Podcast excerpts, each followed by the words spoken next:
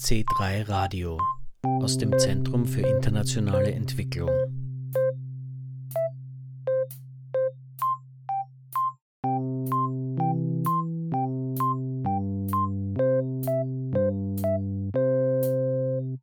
stark sind die globalen Kakaopreise zwischen 2016 und 2017 gefallen? Ja, die richtige Antwort ist um 30 Prozent. Was sich dann direkt auswirkt auf die Einnahmen von Kakaobauern, die aber fünf Jahre brauchten, um ihre Entscheidungen zu fällen, ob sie Kakao pflanzen oder nicht. Mit dieser Frage an das Publikum hat die folgende Online-Veranstaltung vom 6. Dezember 2021 begonnen. Auf und ab. Rohstoffbörsen, Händlerinnen und ihr Einfluss auf die Preise. In der heutigen Ausgabe von C3 Radio berichten wir darüber. Es begrüßt Sie Jürgen Planck.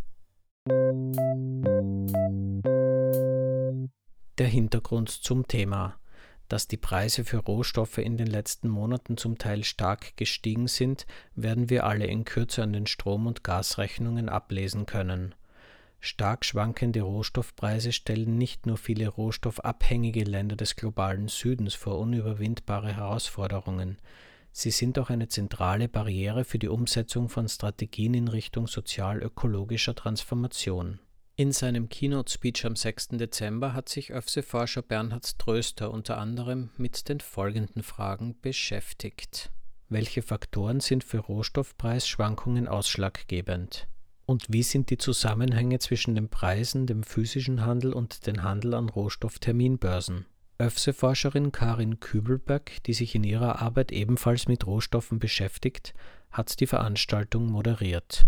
Ich hoffe, wir haben es jetzt ganz, ganz neugierig gemacht, wie jetzt diese Zusammenhänge sind von diesen Fragestellungen. Und ich übergebe an meinen Kollegen Bernhard Röster, der sich ein bisschen einführen wird in dieses Thema Rohstoffe, Rohstoffpreise, Rohstoffpreisentwicklungen und die Akteure.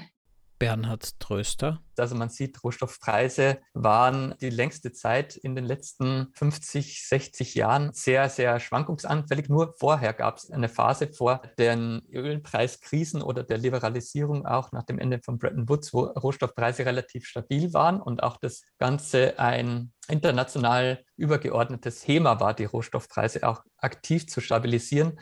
Die Rohstoffpreise stiegen vor allem dann in nominellen Preisen auch ab den 2000ern, als dann nochmal die Rohstofffinanzmärkte auch liberalisiert wurden und der Zugang für viele Finanzinvestoren auch ermöglicht wurden. Als jüngstes Beispiel nennt Tröster den starken Anstieg von Rohstoffpreisen seit Mitte 2020. Warum schwanken die Preise aber so stark? Die ökonomische Theorie erklärt es natürlich über marktbasierte Erklärungen. Und zwar, es wird angenommen, es, Rohstoffmärkte sind Märkte mit starkem Wettbewerb oder Konkurrenzmärkte, auf denen Angebot und Nachfrage zusammenpassen muss. Es gibt aber sozusagen in dieser Theorie auch immer die Erklärung, warum es dann so extreme Preisausschläge gibt, dass bestimmt also Produktion und Konsum sich nicht so schnell an Preisveränderungen anpassen. Also das heißt, die Produktion zum Beispiel von Agrarmitteln oder Nahrungsmitteln wie Weizen. Weizen muss quasi erstmal angebaut werden, dann wächst er und wenn dann Veränderungen in der Nachfrage da sind, dann kann sich das Angebot nicht verändern und die einzige Größe, die sich dann anpassen muss, ist der Preis. Also der Preis sorgt in diesen Theorien dann immer kurzfristig für den Ausgleich von Angebot und Nachfrage. Solche Argumentationen funktionieren zumindest in der Theorie, doch in der Realität stellten sich viele Fragen, so Tröster. Für die Preisbildung bei Rohstoffen sind nicht nur Angebot und Nachfrage, sondern Akteurinnen wie Rohstoffhändlerinnen, aber auch die Rohstoffbörsen maßgeblich. Rohstoffmärkte würde ich einteilen in einmal diesen physischen Handel und hier gibt es Spot-Transaktionen bzw. Terminvereinbarungen unter Akteuren, die tatsächlich physisch diese Rohstoffe handeln. Auf der anderen Seite sind diese Finanzrohstoffmärkte die nennt man auch Termin- oder Derivatmärkte, denn hier werden keine physischen Rohstoffe direkt gehandelt, sondern es werden eigentlich Finanzprodukte gehandelt, die dann wiederum ein Recht oder eine Verpflichtung mit sich bringen, bestimmte Rohstoffe zu einem späteren Zeitpunkt zu kaufen oder zu verkaufen. Die Systeme für die Preisbildung und die Organisation der physischen Rohstoffmärkte hängen zusammen. Grundsätzlich werden die Derivatmärkte für die Rohstoffpreisbildung immer zentraler, so Tröster. Für Kupfer, Weizen oder Erdöl gibt es schon seit mehr als 100 Jahren Derivatmärkte, für Stahl, Kobalt und Lithium sind diese jünger als 20 Jahre. Jede Stelle der Rohstoffkette wirkt an der Preisbildung mit. Es gibt, führt Tröster am Beispiel von Kaffee aus, zu allen Transaktionen, wo eben ein Kaffeebauer, Kaffeebäuerin etwas verkauft, einen eigenen Produzentinnenpreis. Es gibt auch dann weiter Verarbeitungspreise. Und jeweils, wenn ein physischer Akteur zu einem anderen etwas verkauft, gibt es einen eigenen Preis. Wichtig ist aber, dass diese Preise auch jeweils immer zusammenhängen, dadurch, dass das System von Referenzpreisen besteht. Bei der Bildung dieser globalen Referenzpreise spielen die Derivatmärkte eine zentrale Rolle ebenso wie private Rohstoffbörsenbetreiberinnen, die mit ihren Preisen auch die physischen Referenzpreise mitgestalten wollen. Die Rohstoffhändlerinnen sorgen für die Verbindung zwischen den Rohstoffpreisen an Börsen und den Preisen im physischen Verkauf, weil sie sich absichern wollen. Die Risiken bleiben dann letztendlich bei den Produzentinnenländern und den Konsumentenländern, aber auch die kleinen Akteure sind nicht mehr in der Lage, da mitzuhalten, beziehungsweise an den Derivatmärkten sich da adäquat abzusichern, weil die auch immer komplexer werden, weil die Finanzakteure dort agieren.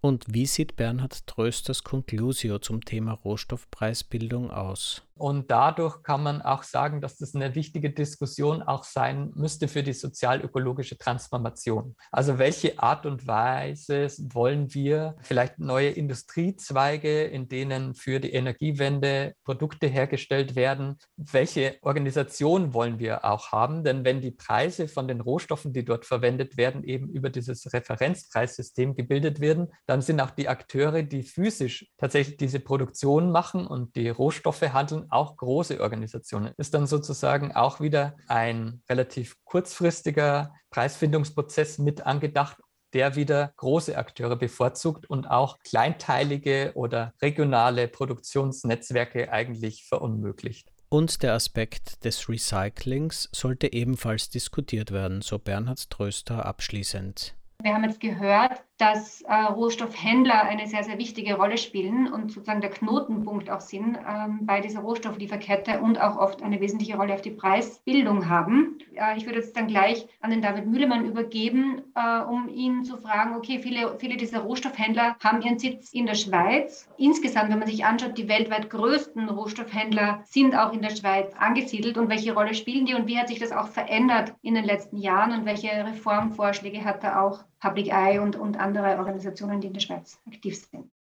Davor noch eine Frage ans Publikum. Wie viele der größten fünf Unternehmen der Schweiz sind Rohstoffhändler? Genau, fünf der fünf größten Unternehmen der Schweiz sind Rohstoffhändler. David Mühlemann. Die Schweiz ist ja wahrscheinlich bekannter äh, für Schokolade oder Uhren, also für die Produkte aus Rohstoffen, aber weniger als Rohstoffhandelsdrehscheibe. Für uns in der Schweiz war das auch lange relativ unbekannt, dass wir oder dass dieser Sektor so wichtig ist. Public Eye nimmt für sich in Anspruch, diese Diskussion in der Schweiz, die öffentliche Diskussion über den Sektor angestoßen zu haben mit dieser Publikation zum aus unserer Sicht gefährlichsten Geschäft der Schweiz.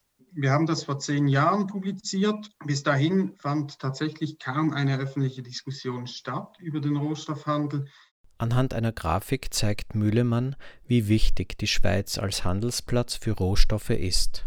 Viele der Rohstoffe wie eben Rohöl, Rohölprodukte, Kohle, vorhin auch erwähnt Eisen, Kupfer, da hat die Schweiz einen relativ hohen wohl auch den größten Handelsanteil am, am Gesamt, also am Weltmarktvolumen, auch im Bereich der Agrarrohstoffe, sei es bei Palmöl, Kaffee über 50 Prozent, Weizen knapp darunter und Kakao ein Drittel, wird über die Schweiz gehandelt. Speziell an dieser Art des Handels ist eigentlich, dass diese Rohstoffe kaum den Boden der Schweiz berühren. Das ist alles virtuell im sogenannten Transithandel. Also die Handelsfirma operiert von der Schweiz aus und verschiebt eben in dieser vereinfachten Darstellung, die, die Bernhard schon erwähnt hat, Rohstoffe von A nach B, bedienen so die Nachfrage im Markt.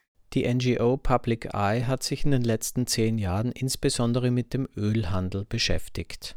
Dann auch die Finanzierungsmodelle immer wieder angeschaut von den großen Ölhändlern in der Schweiz und die Probleme, die damit einhergehen. In unserem Bericht vom letzten Jahr Trade Finance Demystified haben wir vier Finanzierungsinstrumente angeschaut, die immer noch ähm, in Gebrauch sind. Und einer der wichtigsten oder lange Zeit der, der wichtigste Finanzierungsinstrument Instrument war eigentlich der, der Kreditbrief, äh, Letter of Credit, wo die Rohstoffhändler ihre Finanzierung direkt von den Banken bekommen haben. Die Banken haben durch diesen Kreditbrief wurde der Kredit eigentlich abgesichert mit dem Rohstoff, das der finanziert wurde oder der Handel, der finanziert wurde, dem zugrunde liegenden Rohstoff. Das wurde aber in unserer Analyse in der letzten Zeit auch immer mehr abgelöst durch sogenannte Konsortialkredite, wo die Rohstoffe Rohstoffhändler ein bisschen freier sind in der Wahl und äh, Verfügung von den Kreditlinien. Wir haben aber auch gemerkt, dass sie immer wie mehr eigentlich als Banken auftreten, also das, was Bernhard auch schon angetönt hat, diese Rolle, diese vereinfachte Rolle als ähm, Ermöglicher von oder reiner Vermittler von einem Rohstoff von A nach B, dass das ein bisschen verkürzt ist. Die Rohstoffhändler, insbesondere die großen Rohstoffhändler, treten in unserer Wahrnehmung eben auch anders auf. Insbesondere geben sie eben auch Kredite an kleinere Rohstoffhändler oder dann eben an rohstoffabbauende Länder, an die nationalen Ölförderunternehmen die halt eben auch Finanzierungsbedarf haben. Da haben wir das Modell des Resource-Backed Loans, also rohstoffgesicherter Kredite immer wie mehr wahrgenommen in unseren Analysen und diese führen dann auch wiederum zu Problemen, weil da halt eine große Intransparenz vorhanden ist gegenüber Finanzierungsmodellen. Abschließend sagt David Mühlemann. Es wurde ja auch gefragt nach den aktuellen Debatten, die, die im Bereich des Rohstoffhandels ähm, stattgefunden haben oder stattfinden in der Schweiz. Wie gesagt, bei Public Eye, wir schauen vor allem auf den Handel, also weniger die Abbau. Auch die Unternehmen, die vorhin genannt wurden, sind vor allem Handelsunternehmen. Wir haben da vor allem eine Diskussion angestoßen oder die, die Rohstoffhandelshäuser werden immer, immer mehr, sind im Zentrum der Diskussion stehen Menschenrechtsverletzungen, also entlang der Lieferkette Kinderarbeit, die Entwaldung spielt eine Rolle und eben unser Fokus ist vor allem auch auf der Korruption, auf illegalen Finanzflüssen, die eben anhand dieser Finanzierungsmodelle auch entstehen können. Unsere Idee, unsere Forderung, unsere Kernforderung im Bereich des Rohstoffhandels ist eigentlich eine Rohstoffmarktaufsicht der Schweiz ähnlich wie eine Finanzmarktaufsicht, die vor allem eben Sorgfaltspflichten durchsetzen sollte entlang der Lieferkette. Also ähnlich was in Deutschland oder auch in anderen Ländern Europas diskutiert wird, eines Lieferkettengesetzes, was die Schweiz auch diskutiert hat im Rahmen der Konzernverantwortungsinitiative sollte eine Rohstoffmarktaufsicht Sorgfaltspflichten in Bezug auf illegale oder illegitime Handel von Rohstoffen durchsetzen, die Verletzung von Menschenrechten oder Missachtung von Umweltnormen somit auch verhindern. Aber auch im finanziellen Bereich, also insbesondere wenn es um illegitime oder illegale Finanzflüsse, diese illicit financial flows geht, sollten eben auch die Geschäftspartner überprüft werden, die oft auch polit sogenannte politisch exponierte Personen sind, also Beamte oder ehemalige Beamte oder Familienmitgliedern von Regierungspersonen, die sich zum Teil eben ihre eigenen Taschen auf Kosten der, der, der Bevölkerung im sogenannten globalen Süden füllen. Wie hoch war der durchschnittliche Anteil der Exporte von Mineralien und Metallen an den gesamten Güterexporten der Republik Kongo? Die richtige Antwort ist 86 Prozent, also sehr, sehr hoch. Nach den beiden Keynotes gab es auch Zeit für Fragen und Anmerkungen aus dem Publikum, etwa zu Lithium. Generell ist, glaube ich, Lithium wird immer verbunden mit diesen drei Länder-Eck in äh, Lateinamerika, Argentinien, Chile und Bolivien, dass dort eben äh, Lithium abgebaut wird. Lithium ist auch in anderer Art vorhanden und zwar in Gestein. Das ist quasi klassischer Bergbau, in Tagebau oder auch äh, in tieferen Schichten. Ähm, und diese, dieses Lithium wird vor allem eben so aufbereitet, dass es für Automobil, äh, für Akkus und für Batterien äh, quasi taugt. Mittlerweile ist dieser Anteil auch 50-50. Ähm, und das heißt, durch diese neuen Technologien und auch das abzubauen und diese Nachfrage verbreitet sich eben diese Abbaumöglichkeiten und plötzlich werden eben auch ganz andere eben Bergbaudestinationen dann wieder eröffnet, die es vorher vielleicht nicht gab. Und das einerseits ist es dann wieder so, dass es eigentlich ja dann so eine Regionalität geben würde, sozusagen innerhalb von Europa, würde da irgendwie so ein geschlossener oder sowas, so ein Batteriekomplex dann irgendwie aufgebaut werden können. Das ist wahrscheinlich nicht so, weil eben diese Vorräte, die in Europa da sind, eben nicht ausreichen. Und das andere ist, dass eben das so aufgebaut wird, dass auch wieder große transnationale Minengesellschaften damit aktiv sind, wie jetzt Rio Tinto zum Beispiel in Serbien, was eigentlich auch wieder dafür spricht, dass dieser Markt immer mehr von großen Akteuren, die auch schon in anderen Rohstoffen bekannt sind, eben dominiert wird. Und die haben wiederum das Interesse, so Derivatmärkte zu schaffen und diese Preisbildung wieder anders zu machen und eigentlich keine Kurzfristigkeit zu machen. Das ist das eine, dass diese Organisation von den Märkten auch damit einhergeht, wie ich das vorher schon als Beispiel hatte. Und das andere ist, dass jetzt eben diese Konflikte, die man eigentlich ja ja nur vor allem im globalen Süden kennt, dass die jetzt immer näher heranrücken. Alle Länder wie vor allem Peru, Sambia oder Chile und so weiter, die eben große Bergbausektoren haben, die haben diese Konflikte und auch Menschenrechtsverletzungen in riesigem Ausmaß. Sozusagen ein Projekt, wie es jetzt hier da steht, ist, führt schon bei uns sozusagen zu großen Protesten. Und da sieht man das, dass diese Projekte grundsätzlich eben umstritten sind. Aber in vielen Ländern des globalen Südens haben eben äh, die lokale äh, Bevölker äh, Bevölkerung zum Beispiel keine Lobby, sich dagegen aufzulehnen und auch keine Möglichkeit dagegen ähm, häufig anzugehen. Und das sieht man eben an diesen Beispielen ganz exemplarisch. Aber es gibt ja auch Diskussionen über Lithiumabbau in Kärnten. Also es kann auch bei uns noch immer näher rücken und diese Konflikte auch, äh, die sich da um Wasser und so weiter ergeben. Das glaube ich ist in den Jahren, wird, in den nächsten Jahren wird es auch immer wichtiger. Dazu muss man vielleicht auch sagen, dass die Europäische Union bewusst auch in ihren Strategien plant, den Rohstoffabbau wieder stärker nach Europa zu holen. Auch unter anderem deshalb, weil einerseits die Konkurrenz mit China immer stärker wird in vielen Ländern und weil eben auch die Konflikte auch in, sozusagen in anderen Ländern zunehmen oder weil es auch schwieriger wird, den Zugang zu bestimmten Rohstoffen zu bekommen. Das heißt, da kann man es auch vorhersehen, dass die Konflikte in Europa auch wieder zunehmen werden. Genau, dann war die zweite Frage, also welche Möglichkeiten gibt es auf Rohstoffhändler und Rohstoffpreisgestaltung von außen Einfluss zu nehmen? Ähm, David, magst du vielleicht ein bisschen was erzählen von euren Kampagnen und gemeinsam mit der Schweizer Zivilgesellschaft? Gibt es da Erfahrungen, wie man auf Rohstoffhändler Einfluss nehmen kann zum Beispiel? Ja, gewisse Erfahrungen gibt es natürlich schon. Wir haben jetzt weniger eben auf Preisgestaltung von Rohstoffen irgendwie schon Kampagnen geführt in der Schweiz oder seit zehn Jahren sind, sind verschiedene Akteure von Seiten der Zivilgesellschaft, die sich immer wieder mit den Fragen rund um Rohstoffhandel oder Rohstoffsektor beschäftigt haben. Eben aktuellst oder die größte Kampagne war sicher zur, in der Schweiz wurde sie Konzernverantwortungsinitiative genannt im Bereich äh, Einhaltung von Menschenrechten und Umwelt, insbesondere von Tochtergesellschaften im Ausland. Das war sicher so die größte Kampagne der Zivilgesellschaft in den letzten Jahren, die halt auch den Rohstoffsektor insbesondere betroffen hat. Im Rahmen dessen hat man sicher auch gemerkt, wie sich gerade die großen Rohstoffhandelsfirmen auch neu oder stärker öffentlich positionieren reformiert haben, ihre Abteilung der, der Öffentlichkeitsarbeiten gestärkt haben. Gewisse, insbesondere Trafigura, hat sich ja in den letzten Jahren auch sehr stark dafür so positioniert als das Unternehmen, das am transparentesten ist, ähm, haben sehr früh auch im Bereich des Handels Berichte über ihre Zahlungen an Regierungen veröffentlicht, natürlich nicht umfassend. Und das hat sicher auch mit einem gewissen Druck oder Engagement der Zivilgesellschaft zu tun.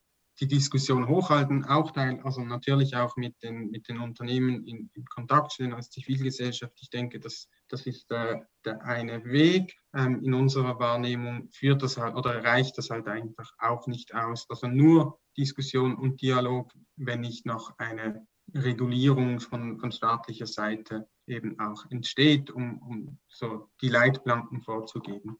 Bernhard, magst du vielleicht was sagen zu dieser Rohstoffpreisgestaltung? Welche Reformvorschläge gibt es da überhaupt, um das ähm, stabiler wiederzumachen, beziehungsweise auch für Länder des globalen Südens eben vorhersehbarer? Und ich weiß nicht, ob du Gedanken dazu hast, welche Rolle da die Zivilgesellschaft spielen kann. Also ein zentraler Ansatzpunkt ist natürlich die Aktivitäten an den Rohstoffderivatmärkten. Also wie ich das äh, sozusagen dargestellt habe, ist es bei vielen Rohstoffen so, dass diese Preise, die dort tatsächlich festgelegt werden oder gefunden werden, als Referenzpreise eben dann in, für den physischen Markt gelten. Das heißt, die Schwankungen von den Derivatenmärkten werden übertragen auf die physischen Märkte.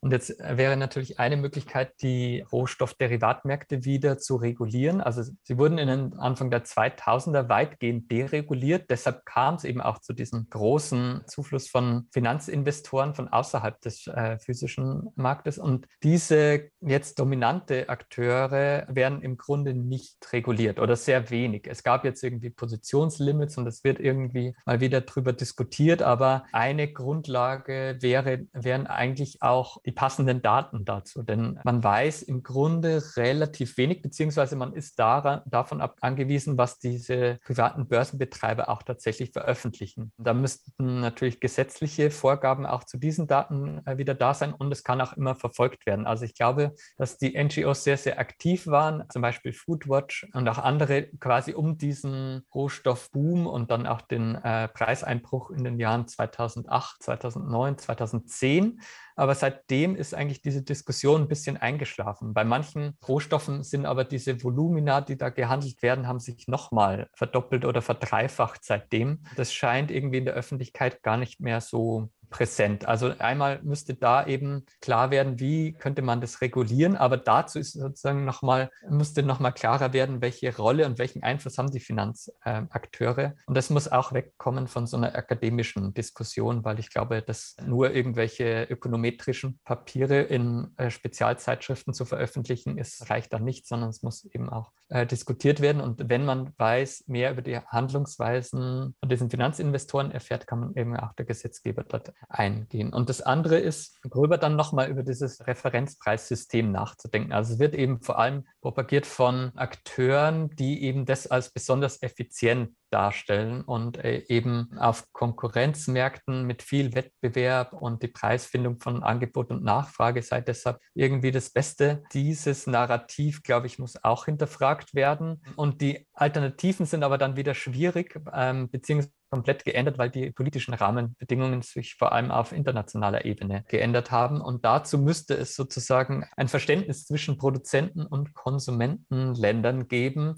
Was sind denn tatsächlich faire Preise für Rohstoffe, also mit denen Konsumenten und Produzenten leben können? Im Moment ist es so, dass häufig in der Annahme sind, okay, die Preise schwanken und in einem Jahr profitieren die Produzentenländer und dann im nächsten Jahr sind sie halt irgendwie schlechter dran. Dafür sind sie in zwei Jahren wieder dran und können irgendwie äh, größere Einnahmen generieren. Aber es sind genau diese Schwankungen, die es eigentlich schwierig machen. Also man kann keine Planung in den Produzentenländern machen eigentlich, weil diese Preise so unvorhersehbar sind, dass eben auch Investitionen schwieriger werden, Staatsausgaben ähm, und damit verbundene Investitionen werden immer schwieriger. Und im Grunde kann man nicht sagen, dass sich das irgendwie langfristig ausgleicht, sondern es ist genau diese Schwankungen, die das immer schwieriger machen. Und diese Länder haben eigentlich keine Möglichkeit, sich da zu engagieren. Und es gab mal ein kurzes Fenster in der politischen Diskussion eben auch wieder um diese großen äh, Rohstoffpreisschwankungen zwischen 2008 und 2010 2010, da wurde das auch auf G7 bzw. G8-Level und G20-Level diskutiert und man hat irgendwie große Ankündigungen gemacht, aber letztendlich ist es wieder Sande verlaufen, weil das an dem System grundsätzlich wieder keiner Interesse hat, das zu ändern. Gut, dann haben wir jetzt noch eine letzte Frage. Welche Rolle könnte die EU-Taxonomie und European Green Finance Ansätze spielen in der Bereinigung und Regulierung der Rohstoffmärkte?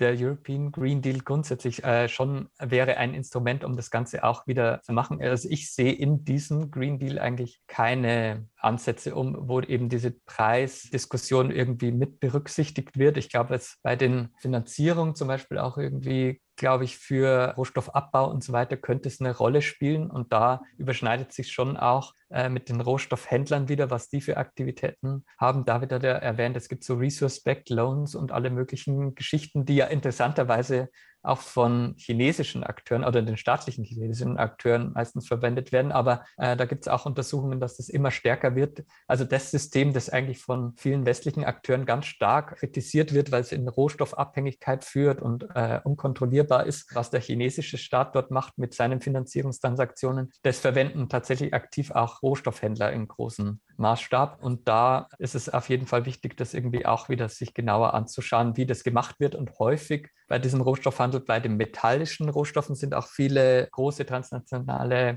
Minengesellschaften äh, aktiv, die da auch einerseits äh, Rohstoffe abbauen, aber auch handeln, wie Glencore ist das typische Beispiel dafür. Und die haben auch einen großen Finanzierungsbedarf und sind da auch mit dabei, das Ganze zu machen. Abschließende Hinweise. Zum Thema Rohstoffe kann man mehrere Kommentare auf www.ofse.at abrufen, etwa den Kommentar Die steigende Bedeutung steigender Rohstoffpreise von Bernhard Tröster oder den Kommentar Konfliktmineralien der steinige Weg zu höherer Rechenschaftspflicht im Rohstoffsektor von Karin Kübelböck und Hannes Groß. Natürlich kann man auch in der C3-Bibliothek zum Thema recherchieren in der Sensengasse 13 90 Wien. Und am 20. Jänner 2022 findet ab 9.45 Uhr eine Online-Veranstaltung statt zum Thema Non-State Actors in Education – Who Chooses, Who Loses? Es handelt sich bei dieser Veranstaltung um die nationale Präsentation des UNESCO-Weltbildungsberichts 2021-22, der alljährlich herausgegeben wird wir werden darüber in einer unserer nächsten Ausgaben berichten. Informationen zu C3 Radio und allen Angeboten im C3 Zentrum für internationale Entwicklung findet man auf www.zentrum3.at. Man kann C3 Radio und der ÖFSE, der Österreichischen Forschungsstiftung für internationale Entwicklung, auch auf Facebook folgen. Und C3 Radio gibt es nun ständig als Podcast auf Spotify. Viel Spaß beim Hören wünscht Jürgen Planck.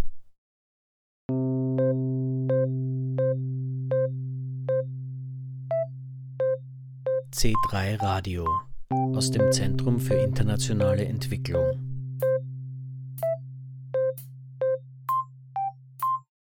Mit den Organisationen Baobab, Frauensolidarität, Mattersburger Kreis, ÖFSE und Paulo Freire Zentrum. Weitere Informationen und Podcast auf www.zentrum3.at